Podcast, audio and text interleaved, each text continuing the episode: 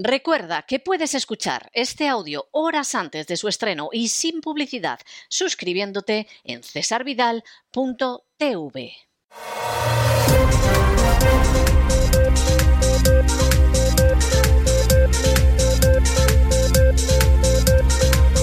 Las noticias del día.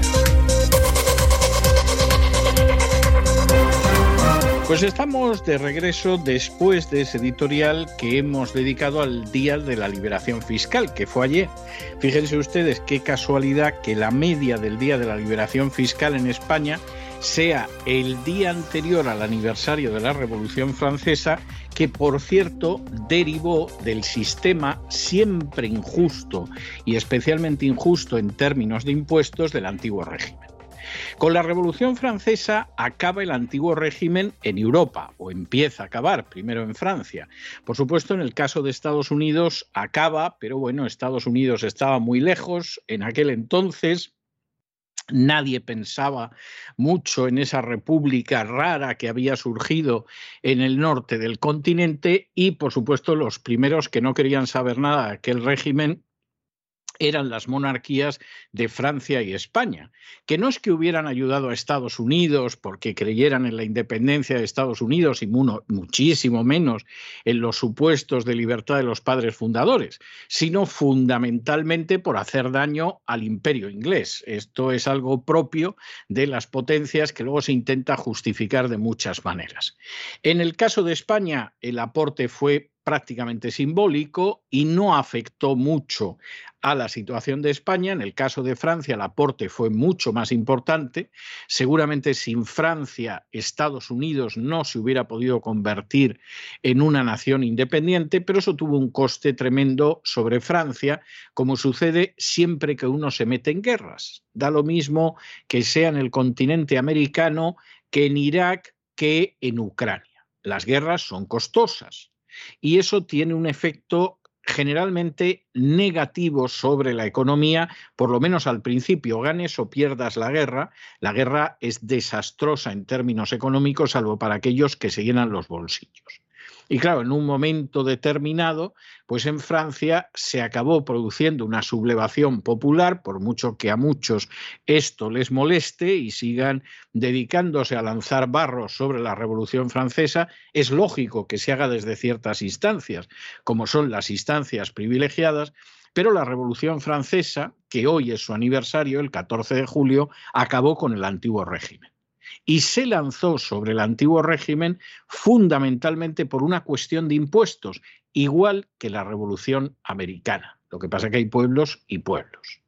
En España ayer se llegaba a la liberación fiscal, es decir, que los españoles, en teoría, hasta ayer, todo lo que ganaran, percibieran y produjeran se lo ha llevado la agencia tributaria más de seis meses. Si luego van contando ustedes otras cosas, seguridad social obligatoria, etcétera, bueno, pues se van a encontrar con qué es más dinero. Es verdad que a algunos españoles mm, se les lleva menos dinero a Hacienda que esos más de seis meses, casi siete. Pero hay otros españoles que cuando vivíamos en España y pagábamos religiosamente nuestros impuestos, lo que no nos garantizaba en absoluto y no nos garantizó que luego llegara los sicarios de la agencia tributaria a ver si nos podían robar más, no nos lo garantizó, pero pagábamos mucho más. Quien ahora se dirige a ustedes tuvo que contemplar, haciendo números un par de años antes de exiliarse, como todo, absolutamente todo, lo que ganaba hasta el 1 de noviembre se lo llevaba la agencia tributaria, que es un robo absoluto. A partir del 2 de noviembre ya podía empezar a trabajar para él y para su familia. El resto del tiempo, todas las horas de trabajo, de sudor, de esfuerzo, se las llevaba el antiguo régimen que hay en España. E insistimos, eso no garantizaba que luego no llegaran los sicarios de la agencia tributaria mm, para que mediante la prevaricación y el fraude de ley que se demuestra en más del 51% de esas sentencias que pierden ante los tribunales, quisieran todavía quitarte lo poco que te había quedado del expolio. ¿Y todo eso para qué es? ¿Para que los españoles disfruten del estado del bienestar como les mienten? No, Porque la sanidad española es caca de la vaca. Y eso no hay quien lo niegue después de la epidemia del coronavirus. Y acabamos el año pasado con más de tres cuartos de millón de personas esperando una intervención urgente, lo cual es caca de la vaca. Si el dinero que les quitan a ustedes para sanidad, el Estado se lo dejara y ustedes pagaran una sanidad privada, estarían mejor atendidos, los tratarían con mucha más educación y no tendrían que esperar los meses y a veces los años que se esperan para intervenciones que son urgentes para su salud. Bueno, pero la educación, la educación es otra caca y no sabemos si siquiera llega a la altura de la vaca. No hay nada más que ver lo que es el bachillerato en España, que es un montoncito de guano y una fábrica de analfabetos funcionales, y no hay nada más que ver lo que es la Universidad Española, ni una sola entre las 200 primeras. Les traería mucha más cuenta que el Estado no les quitara el dinero que dedica a educación y con ese dinero contrataran ustedes un colegio como es debido para sus hijos o se pensaran incluso en mandarlos a estudiar al extranjero antes que a las bochornosas universidades españolas. Sí, sí, con todos los matices y excepciones que quieran, pero bochornosas, ni una entre las 200 primeras. La seguridad, ¿les garantizan la seguridad? Ya. ¿Han pasado ustedes alguna vez por la experiencia de que los hayan robado, agredido, violado en la calle? ¿Han visto ustedes lo que tarda en llegar la policía que nunca está en el lugar donde caen sobre ustedes? ¿Saben ustedes lo que es la experiencia de pasarse décadas trabajando para poder comprar un piso y que se lo ocupen? Y por supuesto la policía no va a sacar a los ocupas del piso ni les va a ayudar el sistema judicial. ¿Les traía a ustedes mucha más cuenta que el dinero que va a parar a la policía se lo dieran para contratar en el barrio un sistema de seguridad privada como el que hay en las urbanizaciones de los millonarios. Fíjense ustedes cómo esos no se fían de la policía. Esos tienen un sistema de seguridad privado. De nuevo, les roban a ustedes para no darles nada a cambio. No vamos a hablar ya de las Fuerzas Armadas, que los pobres, aparte de mal pagados, los tienen por ahí, por el Báltico y por el Mar Negro, donde no pintan nada y sin embargo no están controlados controlando las invasiones africanas que no dejan de venir del otro lado del estrecho sobre España. Y por supuesto, no vamos a hablar de esa enorme cantidad de parásitos, empezando por la Iglesia Católica y terminando por las organizaciones feministas, o empezando por las organizaciones feministas y terminando por la Iglesia Católica, que viven de supuestas acciones humanitarias, pero que en realidad se dedican a robarles a ustedes a manos llenas porque no existe el menor control sobre eso. En el caso de la Iglesia Católica, por ejemplo, todos los años se le entrega una cantidad a cuenta de lo que les va a entregar el Estado, esa cantidad siempre es superior a la que finalmente hay que entregarles y no ha habido un solo año en que hayan devuelto la diferencia, siempre se quedan con ello. Y lo mismo la izquierda que la derecha nunca se lo pide. Eso es un robo. Y luego, por supuesto, les pueden contar a ustedes como otras ONGs que en realidad, vamos, desarrollan una labor humanitaria que ahorra, pero ¿qué va a ahorrar? Si viven ustedes a costa del dinero de los contribuyentes. En España, y esto es algo que tiene que quedar claro, si uno quiere pertenecer a un club de fútbol, si le interesan determinadas causas humanitarias o filantrópicas, o si quiere pertenecer a una religión, eso que se lo pague de su bolsillo, pero no lo tienen por qué pagar los ciudadanos con sus impuestos. Y no me vengan ustedes con la excusa de la obra social y todo lo que hacen, porque eso no es nada más que la excusa para vaciar todavía más los bolsillos de los contribuyentes. En España los contribuyentes les quitan más de la mitad de lo que producen con su trabajo, con sus rentas, y a cambio les dan caca, caca de la vaca. Y no es seguro que haya caca para todos o que la caca no llegue con retraso, como llega siempre la policía, las operaciones u otras cosas. Esa es la realidad, no hay más. Y no se dejen engañar.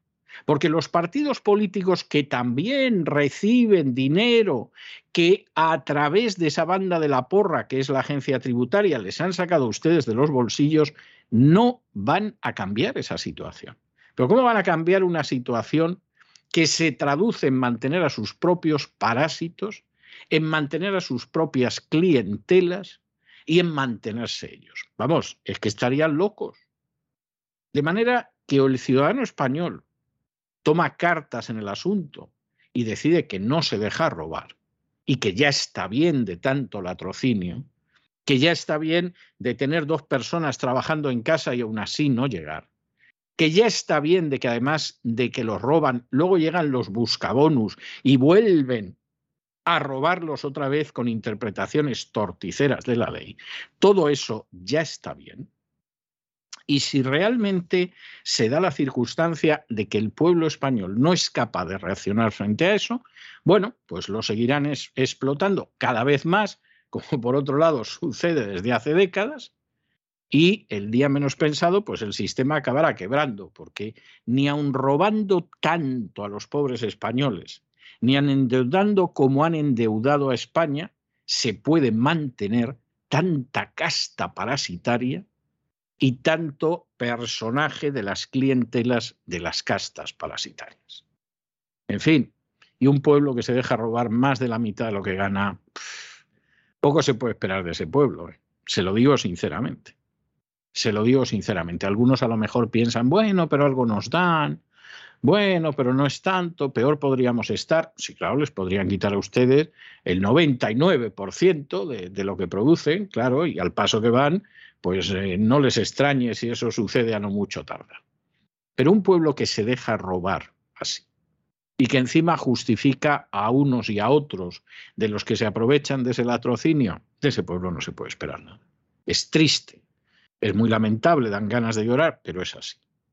Y o ese pueblo actúa y se moviliza frente a ese expolio y ese latrocinio, o lo único que le queda es seguir siendo robado de manera creciente. Y en un momento determinado, cuando ya lo hayan esquilado bastante, incluso empezarán a sacrificarlo.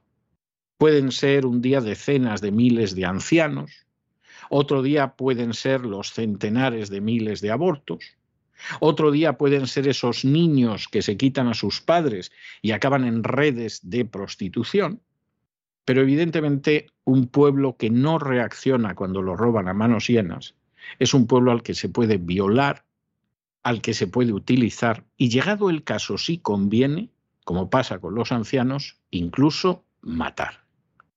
Ténganlo ustedes en cuenta porque de verdad que no hay alternativas. Y nos vamos a nuestro boletín informativo y nos vamos a nuestro boletín informativo recordándoles en primer lugar que bueno, que es que prácticamente les quedan ya solo 24 horas para la presentación de los trabajos que opten al premio de novela cristiana César Vidal que otorga la Agustín Agency. Ya saben que el plazo acaba a las 12 del día 15, o sea, les queda a ustedes un día y un poquitín. Las bases, si todavía las quieren mirar, están en www.diagustinagency.com o en cesarvidal.com y hasta las 12 de la noche mañana. Ya después de eso no habrá más posibilidades. Y ahora sí, ahora sí entramos en nuestro boletín informativo y empezamos con una noticia que vuelve a demostrar una y otra vez que si usted busca justicia, en causas que tengan alguna relación con los políticos, lo más seguro es que la justicia no la encuentre en España y tenga que ir a buscarla al Tribunal de Justicia de la Unión Europea.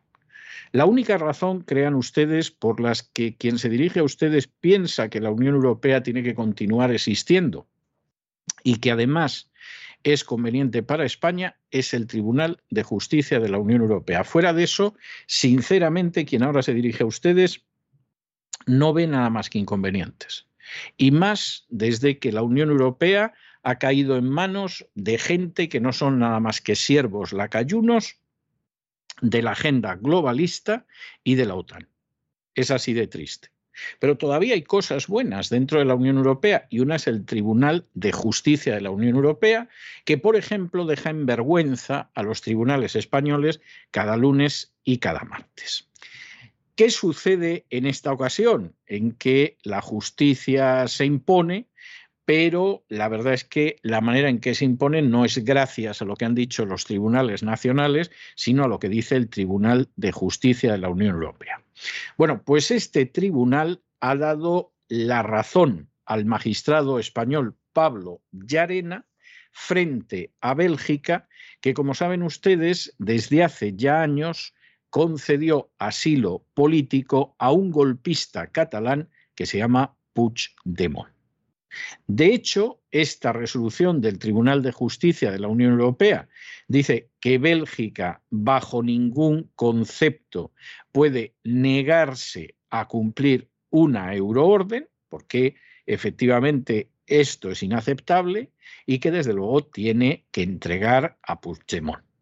Bueno, la defensa de Puigdemont está lógicamente que muerde, bueno, para eso la pagan, para ser la defensa incluso de un golpista cobarde y asqueroso como él, incluso aunque esa defensa pues haya tenido una implicación con el terrorismo en un pasado no tan lejano, pero la realidad es que al final acaba siendo el Tribunal de Justicia de la Unión Europea el que pone las cosas en su punto. No tienen ustedes nada más que pensar en todas esas sentencias que han acabado con las leyes inicuas y criminales de Cristóbal Montoro. Cada dos por tres aparece una de esas normas de Cristóbal Montoro que el Tribunal de Justicia de la Unión Europea la tumba como diciendo, pero qué vergüenza, pero ¿cómo pueden hacer esto en España? Bueno, pues porque en España pueden aparecer personajes como Montoro y llegar hasta ministros. Y no solo eso, que ya es grave, sino que ni siquiera está en la cárcel y debería estar hace mucho tiempo. Bueno, pues esta es una buena noticia, pero al mismo tiempo deja de manifiesto que verdaderamente hay que darle gracias a Dios, por lo menos hasta día de hoy, de que exista un Tribunal de Justicia de la Unión Europea. Porque si no, aquellos a los que han estafado los bancos, el Tribunal Supremo de España no los ha protegido aquellos a los que robó Montoro criminalmente con leyes que eran un insulto a la inteligencia, a los sentidos jurídicos más elementales, pues se habrían quedado robados, escupidos, humillados y ofendidos. Gracias al Tribunal de Justicia de la Unión Europea no es así. Y así podríamos seguir multiplicando los casos. Menos mal, menos mal que existe.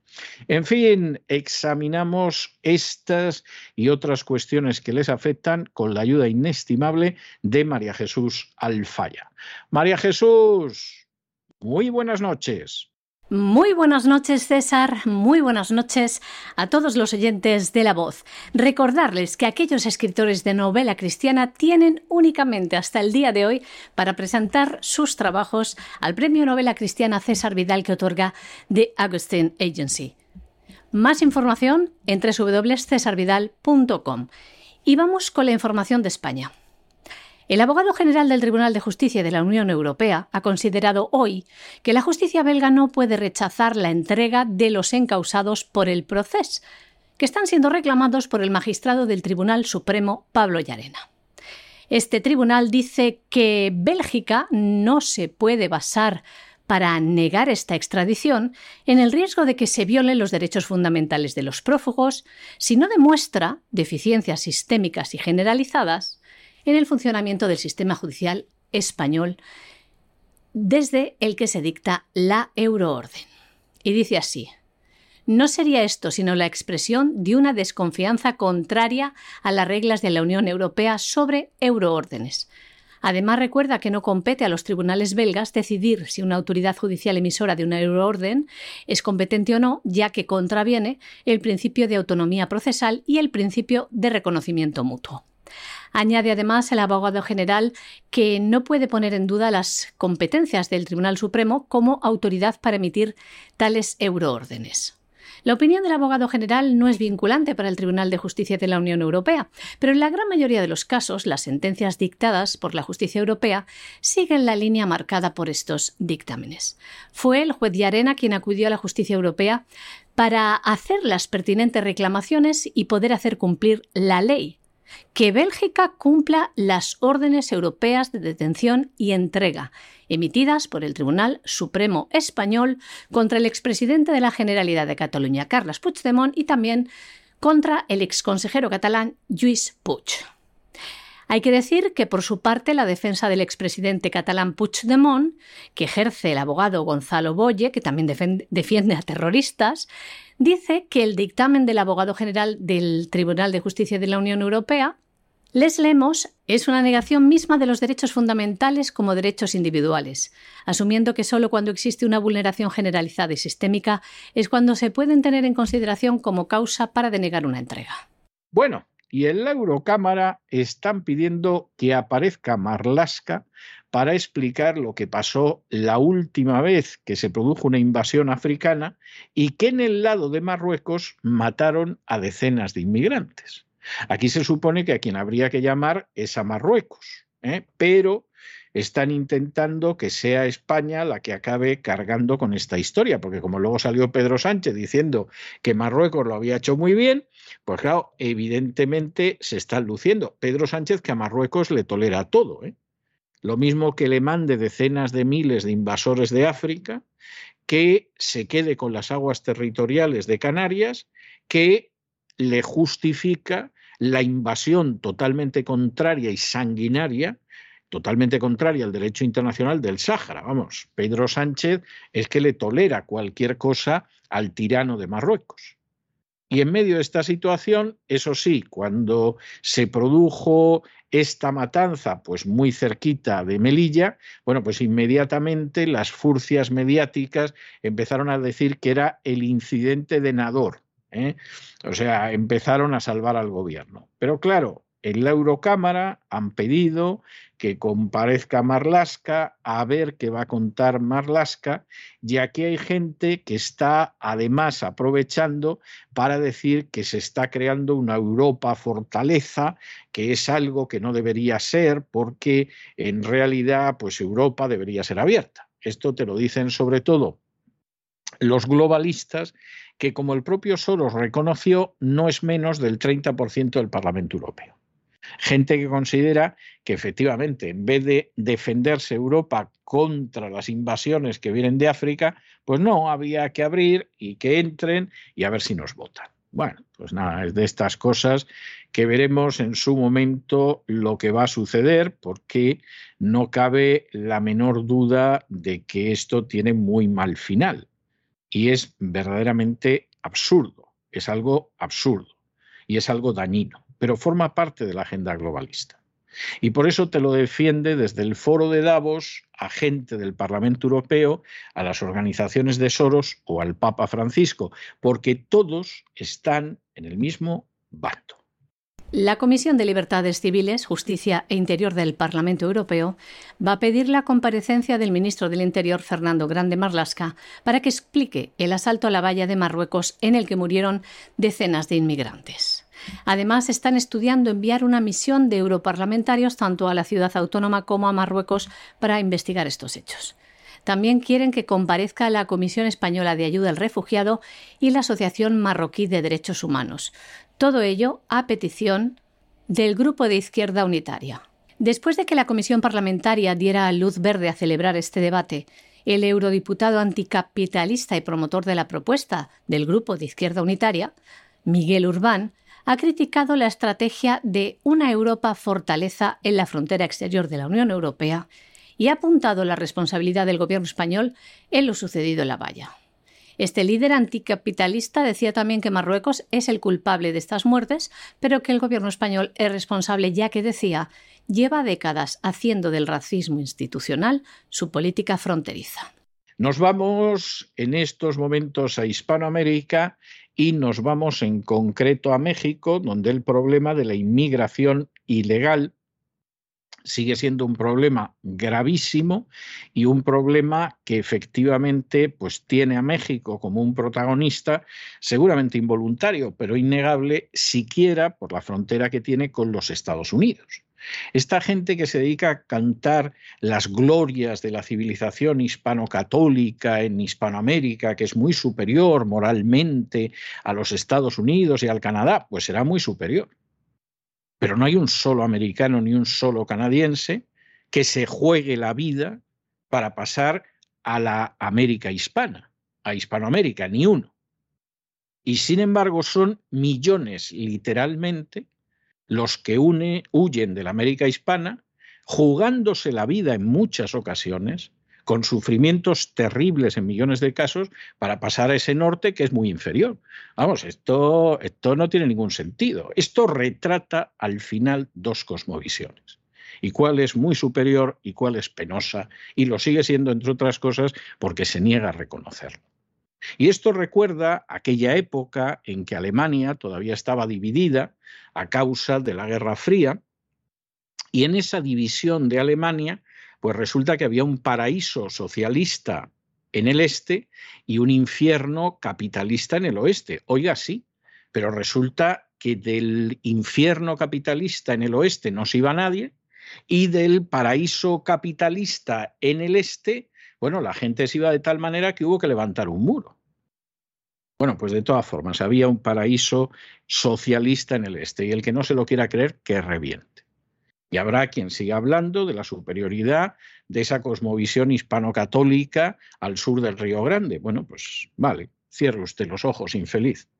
Pero solamente en Texas, solamente en Texas, en lo que va de año, ya han entrado dos millones de ilegales que vienen de ese paraíso y de esa zona del mundo tan superior moralmente, religiosamente y espiritualmente. Dos millones, es una invasión, y solo en Texas. Y de pronto lo que sucede es que, claro, ahí le pilla México. México tiene muchísima gente en Estados Unidos. De hecho, son las remesas de dinero de esos mexicanos que viven en Estados Unidos hacia México las que permiten que no se colapse el Estado mexicano. Esto es más que sabido. Si de pronto Estados Unidos impidiera a esos mexicanos mandar dólares al sur del Río Grande, México se colapsaría como Estado. Se convertiría en un Estado fallido, desgraciadamente. Pero claro, al mismo tiempo, también México tiene que ver cómo no paran de pasar inmigrantes por su territorio y de alguna manera tiene que intentar frenar eso porque Estados Unidos protesta y protesta con toda la razón del mundo. En estos momentos, bueno, pues desde la frontera sur de México hay una caravana de cientos de venezolanos que tiene la intención también de llegar a Estados Unidos y entrar en Estados Unidos. ¿Debe entrar? No. No. Y Estados Unidos tiene todo el derecho a proteger sus fronteras. Y luego decidirá si efectivamente de esos cientos de venezolanos, pues a lo mejor hay algunos a los que se les puede dar asilo político. Y a lo mejor hay algunos a los que quizá pueda resultar conveniente para Estados Unidos que entren a trabajar en Estados Unidos. Pero la idea de que esa gente va a entrar de manera masiva es intolerable. Y además, ninguno de nosotros lo toleramos. Cualquiera de nosotros dejamos entrar en casa a quien queremos y no dejamos entrar en casa a quienes no queremos. De pronto suena la puerta de casa, abres, hay dos señores con corbata y te dicen, mire, que somos testigos de Jehová y le traemos la atalaya. Vamos a entrar y le vamos a vender la atalaya. Hombre, pues a lo mejor uno dice que sí, a lo mejor dice, vaya usted a vender la atalaya a su pastelera madre. Si eso lo entendemos en el comportamiento habitual que tenemos en nuestra vida privada. ¿Cómo somos incapaces de comprenderlo cuando está en juego la entrada en un país de millones de personas, que pueden crear una serie de problemas sociales tremendos? Y que en muchos casos, efectivamente, esa gente, y es bien lamentable, paga con su vida esa situación. Recuerden ustedes esos 56 inmigrantes muertos dentro de un camión en Texas. ¿A que no han encontrado ustedes nunca a 56 norteamericanos muertos dentro de un camión porque querían ir a trabajar a México? ¿A que no? Bueno, pues eso significa que hay un sistema que es muy superior al otro, con todos sus defectos, con todas sus sombras. Y el otro es un desastre. Y mientras no reconozca hasta qué punto es un desastre y desarraigue esas raíces de las que procede el fruto del desastre, no hay ninguna esperanza para él. En México, las oficinas de regulación de inmigrantes están colapsadas. Esto ha provocado que una caravana con más de 200 venezolanos saliera ayer en busca de otras oficinas mexicanas. Salieron desde Tapachula, la frontera con Guatemala, en dirección al municipio de Huichla, en el mismo estado de Chiapas. Una caminata de 50 kilómetros en unas 16 horas. Van en busca de un documento llamado FMM, Formas Migratorias Múltiples que les permite transitar con libertad durante 30 días por México. Unos papeles que les resultan imprescindibles y necesarios para transitar por México hasta llegar a la frontera con los Estados Unidos, que es su destino final. Esta caravana multitudinaria es guiada, escoltada por unidades de la Guardia Nacional una caravana que sale poco después de que volviera López Obrador de Washington de pedir al mandatario estadounidense Joe Biden más visas temporales para los inmigrantes. También solicitó a los Estados Unidos inversión para el desarrollo en Centroamérica y acelerar lo que llaman la reforma migratoria. Hay que decir que la región vive un flujo migratorio récord hacia los Estados Unidos, cuya Oficina de Aduanas y Protección Fronteriza ha detectado a cerca de 1.400.000 ilegales desde el mes de octubre hasta el día de hoy.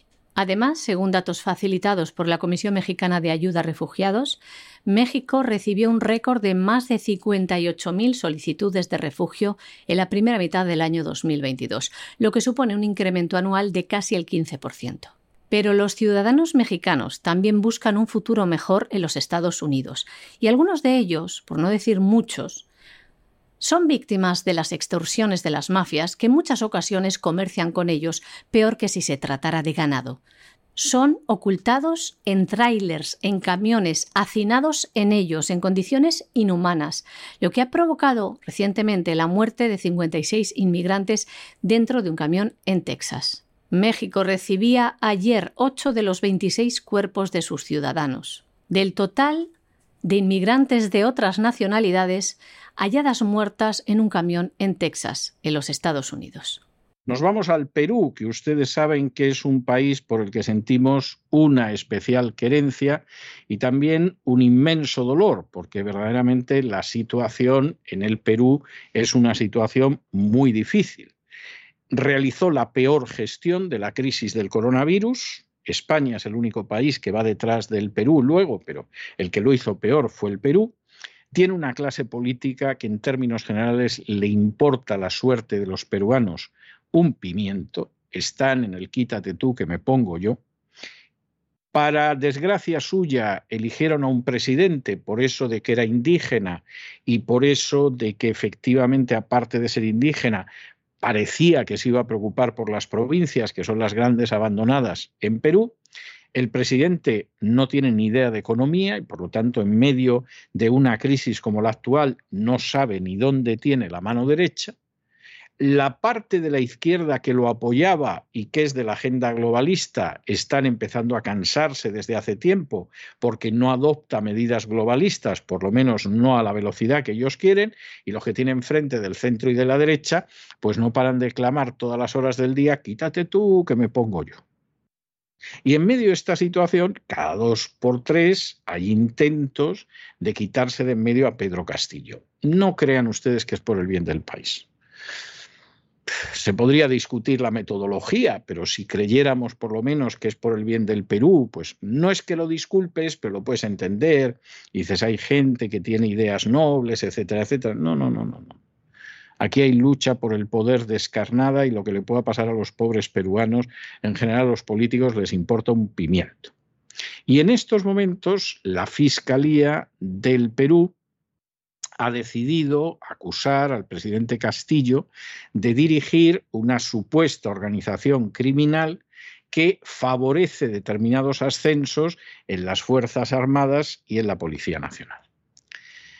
Quien les está contando esto no se ríe porque el tema es serio, pero dan ganas de romper a carcajadas. Porque que se acuse en Hispanoamérica, ¿eh? no estamos hablando ya de Pedro Castillo ni siquiera del Perú, en general en Hispanoamérica a un presidente de que promociona a determinadas personas para ocupar puestos en las Fuerzas Armadas o en las Fuerzas de Seguridad del Estado, Esto es de decir, usted acaba de nacer ayer, mi muy respetado fiscal de la Fiscalía del Perú, o se cree que los que hemos nacido ayer somos nosotros. Hombre, vamos a ver, no es que digamos que esto esté bien. De hecho, nos parece muy lamentable que sea una práctica continuada no solo en Perú, en cualquier país de Hispanoamérica, que al final no pocos de los ascensos en las Fuerzas Armadas o en la Policía Nacional deriven no del mérito o del historial, sino fundamentalmente de la cercanía con el poder. Eso nos parece muy lamentable y nos parece inaceptable. Pero vamos, considerar que esto lo ha hecho solo Pedro Castillo, que no lo ha hecho nadie en Perú y que además esto es una estructura criminal. Bueno, bueno, bueno, bueno. ¿En qué día, Pedro, te presentaste a la presidencia del Perú? ¿En qué día? La Fiscalía de Perú ha acusado al presidente Pedro Castillo de liderar una presunta organización criminal dedicada al ascenso de oficiales de las Fuerzas Armadas y de la Policía Nacional que fueran afines al mandatario. Según el Ministerio Público, el ex asesor de Castillo, Bruno Pacheco, y el ex ministro de Defensa, Walter Ayala, pusieron en marcha esta organización de la que también se habría beneficiado económicamente el presidente Castillo. La investigación de la Fiscalía peruana apunta a que Pacheco habría sido el encargado de organizar estas promociones fraudulentas desde el Palacio de Gobierno, contando con el apoyo de Ayala desde el Ministerio de Defensa. Además, estiman que se habrían producido reuniones en la sede presidencial con coroneles de la Policía Nacional para presionarlos y cometer los presuntos delitos. El próximo 4 de agosto, el presidente de Perú, Pedro Castillo, tendrá que declarar ante la Fiscalía que determinará si cometió este delito de tráfico de influencias.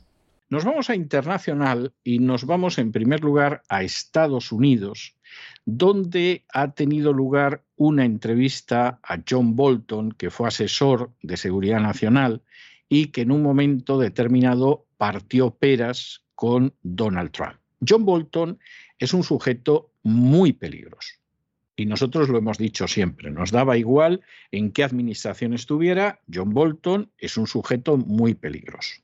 No vamos a entrar en el hecho de que, según algunas fuentes, siempre fuera armado hasta los dientes y llevara incluso en su maleta granadas de mano por si se acercaba a alguien sospechoso, tirarle la granada de mano. Vamos, no vamos a entrar en detalles de este tipo. Pero Bolton siempre fue un personaje muy sospechoso, porque en contra de lo que era el espíritu original de los padres fundadores, Bolton se ha creído que el mundo es un lugar donde todo se soluciona a tiro limpio o a bombazo limpio. Y que, por supuesto, si no me gusta un gobierno, doy un golpe de Estado. Y si no me gusta una política, invado ese país. Y eso a algunos les parecerá muy bien y por supuesto siempre encontrarás a alguien que te justifique el golpe de Estado, la invasión, etc. Pero eso es inaceptable totalmente y no solo en términos morales, sino de respeto al derecho internacional. Ninguna potencia tiene derecho a en un momento determinado provocar golpes de Estado, como el del 2014 en Ucrania, o el del año 73 en Chile, o el del año 76 en Argentina o muchos otros, ni tiene ningún derecho a ir invadiendo por ahí. ¿eh?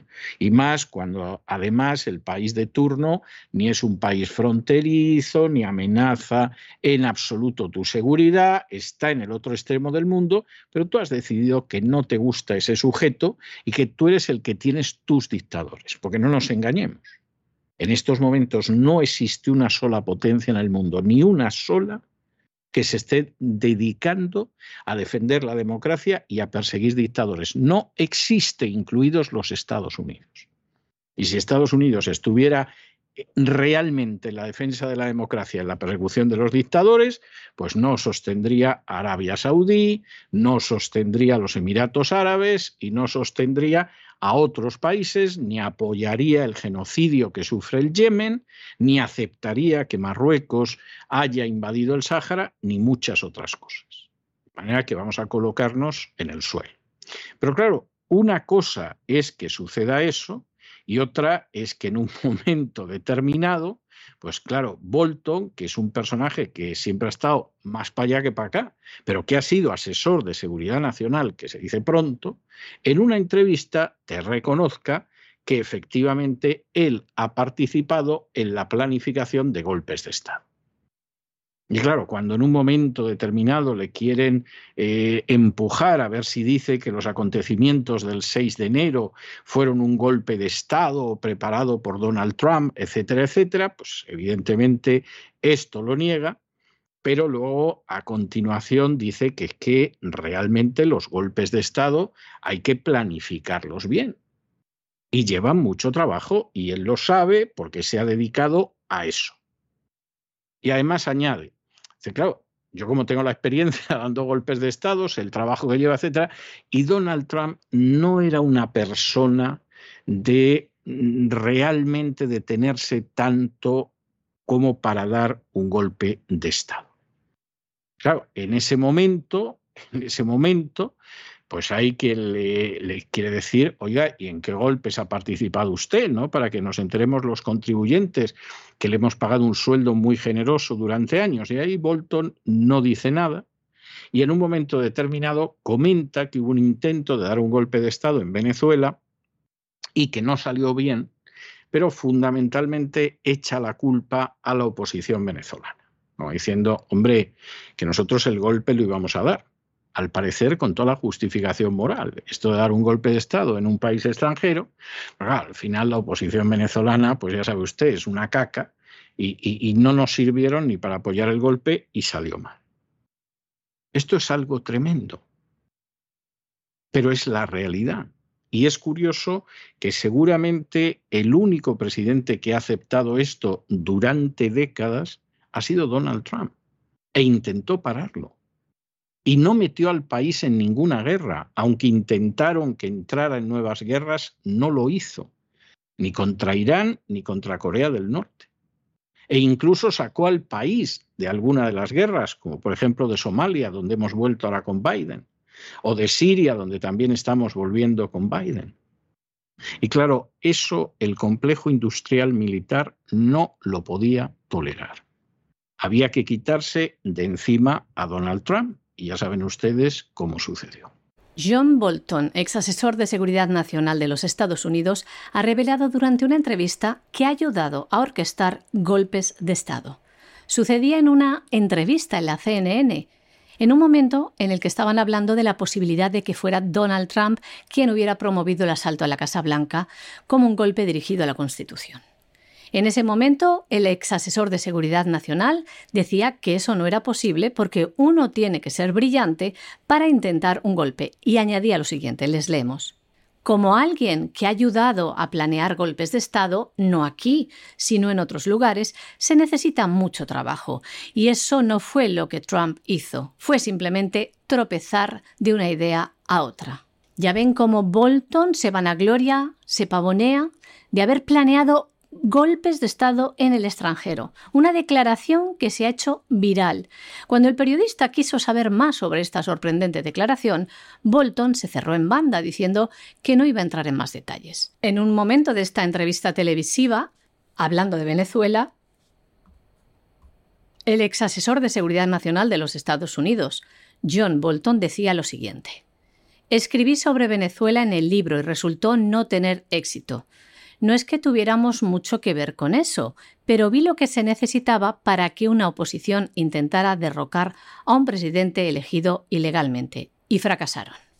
Y concluimos nuestro boletín informativo de hoy con un anuncio que se relaciona con el último libro de Enrique de Diego titulado El doble alma de los Estados Unidos.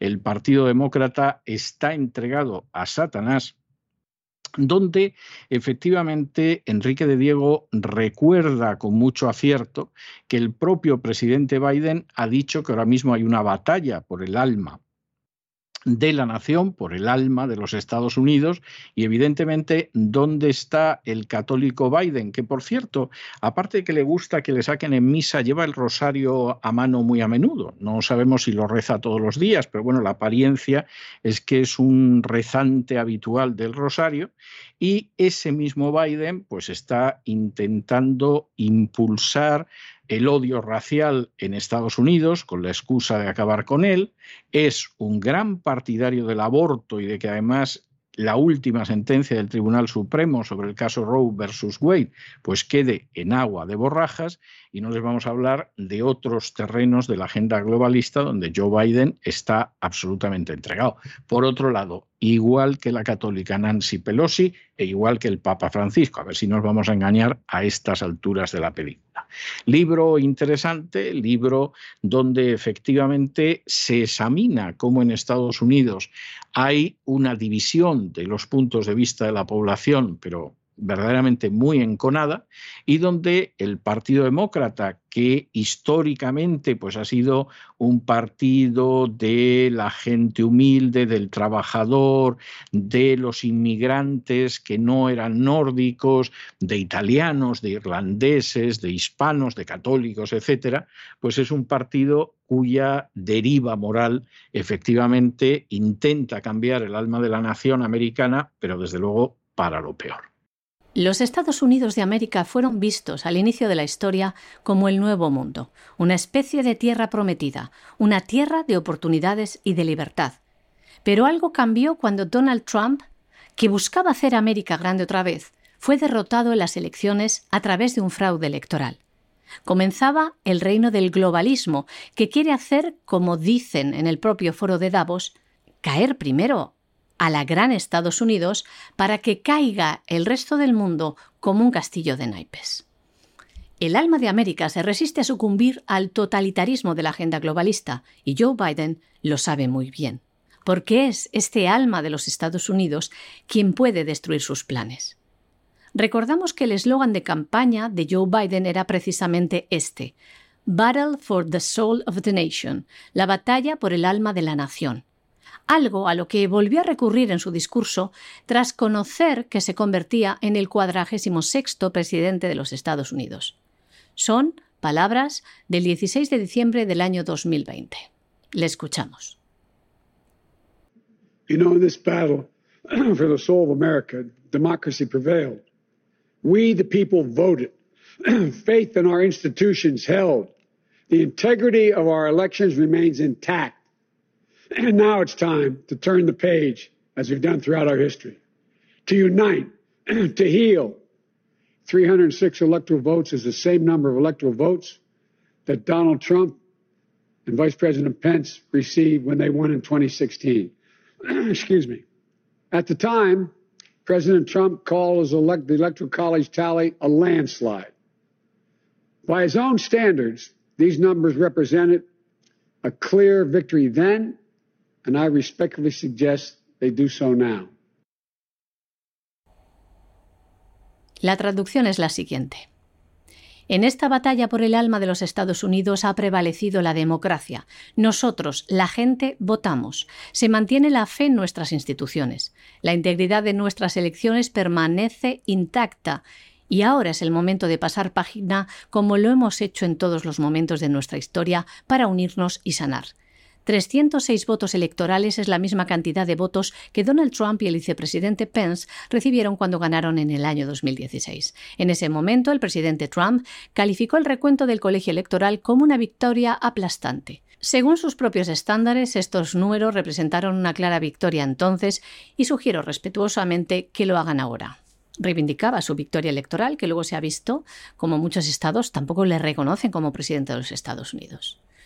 También recurrió al tema del alma de los Estados Unidos Joe Biden cuando montó en cólera cuando el Tribunal Supremo de los Estados Unidos derogaba la sentencia Roe versus Wade, corrigiendo así su error del año 1973 que ha causado el genocidio durante 50 años, al considerar el aborto un derecho constitucional. Joe Biden dijo que haría todo lo posible para revertir esta decisión judicial porque, volví a decir, esta es una batalla por el alma misma de los Estados Unidos. porque realmente lo que quiere Joe Biden es arrebatar ese alma primigenia a los Estados Unidos. El último libro del periodista Enrique de Diego habla de esto. Ha querido andar en lo que hay detrás realmente de lo que el presidente Biden quiere vender como una defensa de las libertades. El último libro de don Enrique de Diego se titula El doble alma de los Estados Unidos. El Partido Demócrata está entregado a Satanás. Haciendo un repaso a la historia de los Estados Unidos, a su esencia y a los últimos acontecimientos en el país, este libro presenta lo que ocurre actualmente en el mundo como una batalla entre el bien y el mal. Estamos en una guerra espiritual que se va a dar fundamentalmente en los Estados Unidos, es donde ataca más poderosamente el mal, donde la resistencia del bien es también más fuerte. Vamos a ganar en las elecciones de medio término eh, al mal y de ahí va a venir todo el triunfo del bien. Eh, Joe Biden, el demente Joe Biden, que parece mentira, es imposible que ganara tamaño degenerado unas elecciones en Estados Unidos, es la confirmación del fraude, tiene unos resultados en las encuestas deleznables, en concreto él eh, soba a los niños en cuanto los ve en todos los actos oficiales, en, en la Casa Blanca, su hija en su diario le acusa de meter la mano eh, cuando era pequeña, ducharse con ella y meter la mano. Su hijo Hunter es un degenerado dedicado a la prostitución eh, compartida con el padre y con una corrupción elevada en Ucrania favorecida por el padre, es decir, que Biden es un personaje eh, que termina muy mal. Pero como bien ha dicho Joe Biden, se trata de una batalla, una batalla en la que no todos están de su lado, una batalla en la que los ciudadanos americanos que todavía creen en los principios fundacionales de su nación, como son la libertad, la igualdad y que Dios es el camino, la verdad y la vida, pues también están luchando en esta batalla. Una batalla en la que los ciudadanos americanos que todavía creen en los principios fundacionales de su nación, como son la justicia, la libertad, la igualdad y que Dios es el camino, la verdad y la vida, también están luchando por el alma de los Estados Unidos. Les damos algunos ejemplos. Lo contamos a diario en este programa. Los defensores de la vida resisten en Estados Unidos, han promulgado leyes como la ley del latido. Hay estados en los que se prohíbe el aborto casi en su totalidad. Otros estados han declarado que no reconocen a Joe Biden como presidente electo, porque hay pruebas documentadas de que se alzó al poder mediante un fraude electoral. También en los Estados Unidos hay padres valientes que resisten, que se enfrentan contra el adoctrinamiento de sus hijos en las escuelas, en la teoría de la raza, que muestra un Estados Unidos racista y represor, como pregona el lobby del Black Lives Matter. Los padres también alzan la voz frente al sistema educativo que quiere corromper y destruir la salud mental y los cuerpos de los niños con la ideología de género. ¿Qué decir de la secta del cambio climático que apela al sentimiento ciudadano de preservación del planeta para destruir la economía, la producción y tratar de que la población no coma carne y opte mejor por la carne de laboratorio que financia la Fundación Bill y Melinda Gates, y así estos puedan seguir llenándose los bolsillos mientras se vacía los de aquellos que quieren que no tengan nada y que sean felices. Como dice Mike Salas en el fantástico prólogo que hace del último libro de don Enrique de Diego, durante los dos últimos años de planificada ingeniería social globalista por parte de las élites, una parte significativa del pueblo americano ha hecho gala del espíritu libertario que anida en su corazón porque recordemos que frente a la tiranía del COVID, que ha quedado claro que pretendía reducir la población, frente a la imposición de un medicamento experimental que modifica el ADN, una gran parte de la población se ha resistido, se ha negado, han sido estigmatizados, señalados, eh, los parias de la sociedad han perdido sus trabajos. Ha habido profesores, militares, médicos y otros profesionales que decían que no porque les amenazaban o te timo vacunas o te quedas sin trabajo. Esta lucha del pueblo americano por la verdad y la libertad coincide que ha tenido más fuerza en las zonas con valores morales y cristianos como los estados que conforman la extensa región del Bible Belt, el cinturón de la Biblia. Como explica Enrique de Diego en su libro titulado El doble alma de los Estados Unidos, hay una fuerte resistencia que no se lo está poniendo nada fácil a Joe Biden. La resistencia en Estados Unidos es suficientemente fuerte en el eh, círculo de la Biblia, el corredor mormón, el medio oeste, es impresionante. Eh, para ellos he escrito el libro El doble alma de los Estados Unidos, el Partido Demócrata entregado a Satán, y eh, de ahí vendrá eh, la reacción en cadena que ya se está produciendo. Ahí tienen los agricultores y ganaderos holandeses oponiéndose a las estupideces de Mark Rutte y de Bill Gates. Ahí está la caída de Boris Johnson ahí está el presidente de Sri Lanka eh, huyendo con todo el pueblo sublevado, es decir, eh, los globalistas tienen perdida la batalla, pero conviene que tengan en cuenta que Estados Unidos es una nación cristiana, es una nación que solo tiene sentido con Dios, con el orden natural, con eh, la Corte Suprema eh, prohibiendo el aborto, palo tremendo a los globalistas. Es Estados Unidos, esa ciudad en la colina que puede ser vista por todos, va a florecer de nuevo. El doble alma de los Estados Unidos es un libro que pueden encontrar en Amazon y Hulu.com. Un libro que quiere reflejar también la diferencia entre los que se resisten y los que sucumben a los planes globalistas de unas élites que han implantado en el mundo este plan demoníaco que busca el dominio, el control y el exterminio de gran parte de la población mundial. Para ello tratan de anular y alienar al ser humano, comenzando con la destrucción de la familia, de los lazos fraternales a los que se aferra el ser humano. Quieren también destruir a los niños para que no haya esperanza de futuro. Quieren normalizar el asesinato por medio de la cultura de la muerte, a través del aborto y de la eutanasia. Y sobre todo, nos quieren convertir en sumisos y manejables animales de granja. Y es hora ya de que se produzca la rebelión en la granja.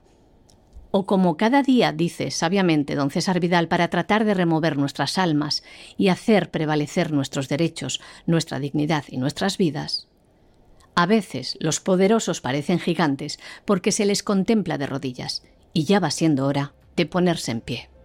Y hasta aquí hemos llegado nosotros con nuestro boletín informativo de hoy. María Jesús, muchas gracias, muy buenas noches. Muchas gracias César, muy buenas noches también a los oyentes de la voz.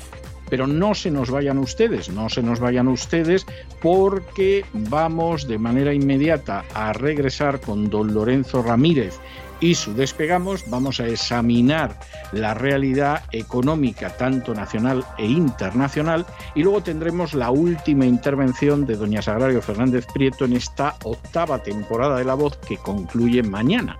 Tendremos su biblioteca por última vez en esta temporada, aunque por supuesto contamos con ella para la siguiente temporada, para la novena temporada. Muchísimas gracias, María Jesús. Regresamos enseguida.